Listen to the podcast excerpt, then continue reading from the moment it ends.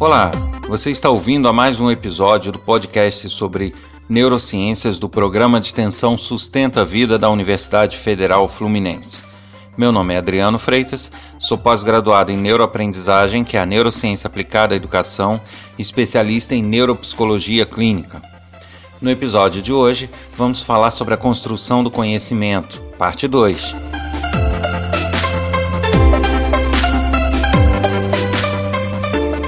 No episódio de hoje, voltamos a falar sobre a construção do conhecimento. É uma continuação do episódio anterior e a gente falou da outra vez sobre a, como se dá o processo de consolidação de memórias e falamos também sobre a forma, o conceito do que seria aprendizagem para as neurociências. É, aconselho fortemente quem não ouviu o episódio anterior que retorne a ele, porque nós vamos apresentar aqui uma série de vários episódios tratando do mesmo assunto, para que o assunto fique mais completo e que um seja continuidade do outro. Então é extremamente aconselhável que você conheça todos os episódios, acompanhe a série para que possa de fato se inteirar e, e, estar por dentro do assunto. Eu vou evitar ficar repetindo muito o que foi dito no, nos outros episódios, justamente por uma questão de tempo que a gente não vai ter. E aí realmente se faz necessário que uh, os interessados acompanhem toda a série de episódios falando sobre a construção do conhecimento. Bem, no episódio anterior, a gente falou sobre a consolidação de memórias, sobre a importância do sono e falamos também sobre um dos elementos que são importantes para que as memórias sejam consolidadas, para que é, é, é, um elemento de interferência nessa consolidação e que faz com que as memórias aí furem a fila é, das memórias que precisam ser consolidadas durante o sono. Hoje a gente vai falar de um outro elemento importante. Eu estou citando um elemento atrás de outro, um ou dois por episódio, não significa que isso esteja dividido ou classificado em grau de importância, tá? Não é bem assim. Todos, na verdade, têm o seu grau de importância, têm a sua funcionalidade, porém a gente precisa apresentar numa ordem, né? Eu preciso falar deles numa certa sequência e por acaso é essa. Não significa de fato é, é, sequência de importância, grau de importância, deixando isso bem claro. Bom, então um, um outro elemento bastante importante para a consolidação de memórias, para que as memórias sejam consideradas importantes para serem é, fixadas e consolidadas na memória, é a necessidade de uso. Então a gente falou, a gente falou um pouquinho sobre é, né, as emoções atreladas a essa consolidação no episódio anterior e agora a gente vai falar sobre a necessidade de uso, que também é outro fator importante. Quando você assimila algum conteúdo e você hum, simplesmente lê um livro ou assiste uma aula ou ouve alguma coisa e aquilo morre ali, né, o teu cérebro ele não consegue detectar que aquela informação é importante para o dia a dia dele.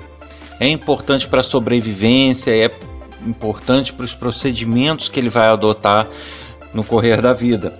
E ao não ter é, essa relevância, né, a, a, a, necessidade de talvez utilizar isso mais à frente, ele não, não coloca essa memória como sendo prioritária ou como sendo importante, tendo peso para que seja consolidada durante o sono. Então, a chance de esquecimento é bem maior.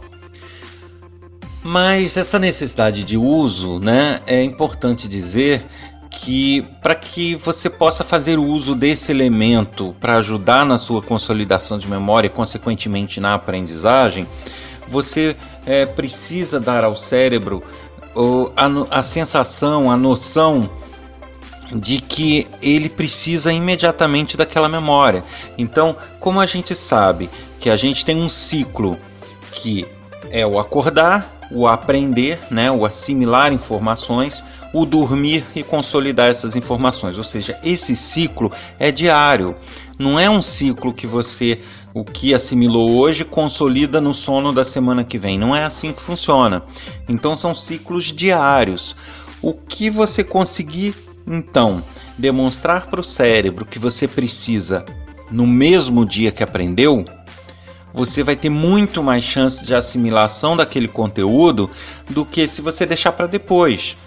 Então, no caso de professores, no caso de tutores, instrutores, é, uma dica importante é que as aulas sejam planejadas de forma que o conteúdo seja assimilado, seja entendido e que em seguida se trabalhe aquele conteúdo no mesmo dia.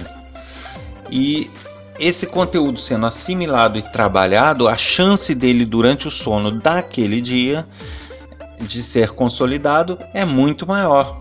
Então não adianta é, você ter uma assimilação de conteúdo, ter um aprendizado, ter uma aula teórica hoje e deixar para fazer exercícios sobre ela amanhã, depois de amanhã, porque nesse interim já teve um sono no meio onde ela não foi consolidada.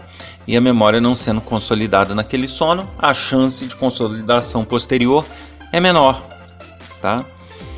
Muitas pessoas às vezes questionam o seguinte, tá, mas é, isso acontece em algumas aulas, em algumas escolas, não significa que ninguém aprenda nada. Concordo. Mas por que isso acontece? Porque na verdade a pessoa não assimila o teórico que foi passado. Ela dorme, aquilo entra, é, fica à parte é, na memória de curto prazo que vai ser, vai ser apagada, porém no dia seguinte ou dois dias depois ao ser dado algum exercício, pode ver que muitos professores têm que dar uma explicadinha rápida de novo. Né? Muitas pessoas já perderam aquela informação. E aí, nisso que ele precisa explicar de novo, o que é assimilado depois do trabalho com aquele conteúdo, não é aquela teoria do outro dia, é aquela explicação rápida e aquela tarefa. Então as pessoas confundem isso e acham que é tudo o mesmo processo. E não é. Tá? Então, o ciclo de aprendizagem pressupõe acordar, assimilar, trabalhar o conteúdo e dormir. São ciclos diários, tá? É, e aí eu sei que nem sempre é possível, porque tem professores que têm uma aula por semana de determinada disciplina e se ele ainda for dividir essa aula, ele acaba não conseguindo cumprir o calendário. Mas infelizmente é aquele velho problema de adequação do nosso sistema educacional ao que determina o que diz a ciência. Né? É, infelizmente, o fato de não ser possível por não se ter tempo não faz com que a teoria científica esteja errada, certo? Então, o correto seria buscarmos alternativas para que as atividades sejam feitas sempre junto ao dia do aprendizado, né, da assimilação. É, e é complicado isso do ponto de vista educacional, porque a gente sabe que se é dada alguma atividade para ser feita em casa, raramente ela é feita no dia em que se aprendeu. Né? São poucos os pais, poucas é, a, os estudantes, poucos os estudantes que adotam essa prática. Então você é, é, ensina um conteúdo hoje, passa uma atividade para casa, é normal que essa atividade seja feita lá na frente, na véspera de entregar. Né? E isso é o que a gente costuma ver aí nas escolas comumente. Sem contar que elas são feitas de qualquer maneira, de forma dispersa, com televisão ligada, e isso realmente não vai trazer uma assimilação de qualidade. E, e aí eu estou falando de professores, estou falando de metodologias de ensino, mas na verdade isso vale para todos. Então, se você está fazendo uma pós-graduação, se você está fazendo uma faculdade, se você está tendo que aprender uma atividade nova né, no seu dia a dia do trabalho, é, o, o que for, você para que esteja para que tenha uma assimilação adequada, então é importante que você saiba desse ciclo. Acordou, assimilou, trabalhou esse conteúdo e dormiu. Tudo no mesmo dia, tá? É... Agora, essa forma de trabalho, como que ela tem, tem que ser? É, a gente tem uma escala aí, né? É, tudo que é trabalhado de forma manual que envolve outros sentidos, que envolve outras áreas do cérebro, é muito mais eficaz. Então, se é um conteúdo que eu posso ir, ir lá e colocar a mão na massa, é um aprendizado que eu vou ter muito mais eficaz, porque eu, é, além de demonstrar para o meu cérebro que aquilo tem uso, que aquilo tem importância, eu ainda recruto outras áreas do cérebro e, e, ele percebe que há uma ativação de muitas áreas em torno daquele assunto, então logo aquilo é importante, é fundamental. Então isso vai ser quase que garantido de ser consolidado. É, então essa é uma, importan é uma importante informação. Por exemplo, você tem um conteúdo em que você possa praticá-lo, ir a um laboratório, ou é algum conteúdo de artesanato que você possa ir lá e produzir aquele produto, maravilha, deixe para aprender no dia que você puder pôr a mão na massa e fazer o produto, porque essa prática vai ser muito, muito eficaz no aprendizado. Agora, existem conteúdos que são mais teóricos mesmo, que você não tem como praticar.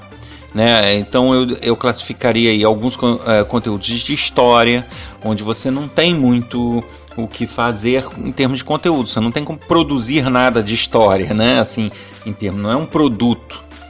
É, tecnologia você tem, várias áreas você tem, mas tem outras que realmente não e outras até teria, mas é complicado. Então, por exemplo, química. Você não tem como ir ter um laboratório em casa para produzir elementos que você aprendeu ou lidar com coisas que você assimilou numa aula ou num livro. E, e aí, como que a gente faz nessas situações? Bom, é, existem formas de trabalhar a informação, de demonstrar o uso dela que não são necessariamente a produção de um produto. É, e essas formas elas também dão para o cérebro essa sensação de importância, essa sensação de utilização. E aí a gente tem é, justamente a produção, a própria produção de conteúdo. O que, que eu quero dizer com isso? Se eu não posso ir para um laboratório naquele momento, é, fazer testes ou fazer simulações para poder avaliar o, o que eu assimilei, eu posso fazer um resumo da matéria, eu posso fazer um audiovisual, uns slides, eu posso escrever uma apostila. Dessa forma, você é, está fazendo uma estimulação indireta, mas que funciona muito bem. Então, você não está propriamente produzindo o produto-alvo do conhecimento, mas você está manipulando este conhecimento como sendo importante. Então, você está é, redigindo um texto, revisando esse texto, arrumando, colocando ilustrações, você está é, trabalhando um slide. É, apesar de não ser um trabalho manual do conteúdo, mas é um trabalho manual que contém o conteúdo. É, talvez ele não tenha, é, a gente não tem ainda, é, pelo menos que eu conheça, tá? Pesquisas que determinam qual a diferença percentual de um para o outro, um é mais eficiente que o outro, tantos por cento. Não, não vi nada a esse respeito. Mas a gente pode dizer, logicamente, que há uma pequena diferença e sim entre você pôr a mão na massa com o alvo do que foi assimilado e você pôr a mão na massa é, de forma indireta com o conteúdo. Mas sem dúvida nenhuma que ainda há uma eficiência muito grande nisso e, e é bem melhor do que você não fazer nada, só ficar lendo.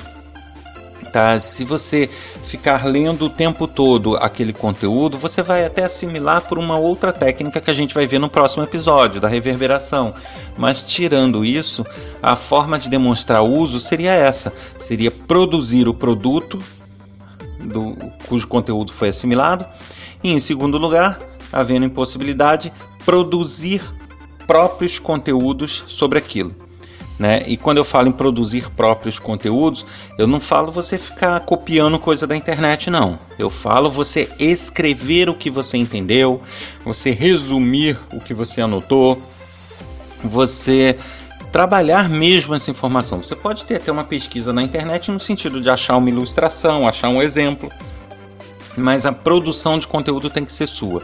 E isso sim vai fazer toda a diferença e vai ajudar nessa assimilação de forma muito eficaz.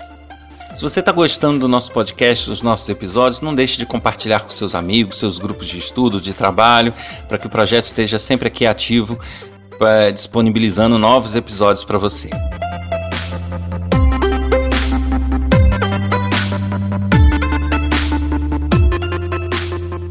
Você ouviu a mais um episódio do podcast sobre neurociências do Programa de Extensão Sustenta a Vida da Universidade Federal Fluminense.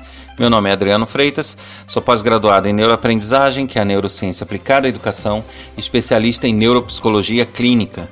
Se você deseja escrever para um de nossos especialistas com dúvidas, questionamentos, comentários, basta enviar um e-mail para podcast@sustenta-vida.com, colocando no assunto o nome do especialista ou do podcast para o qual se destina a mensagem. Se você desejar conhecer mais sobre nossos programas de extensão, sobre nossos projetos, cursos gratuitos, basta acessar nosso site www.sustenta-vida.com. Um abraço a todos e até o próximo episódio.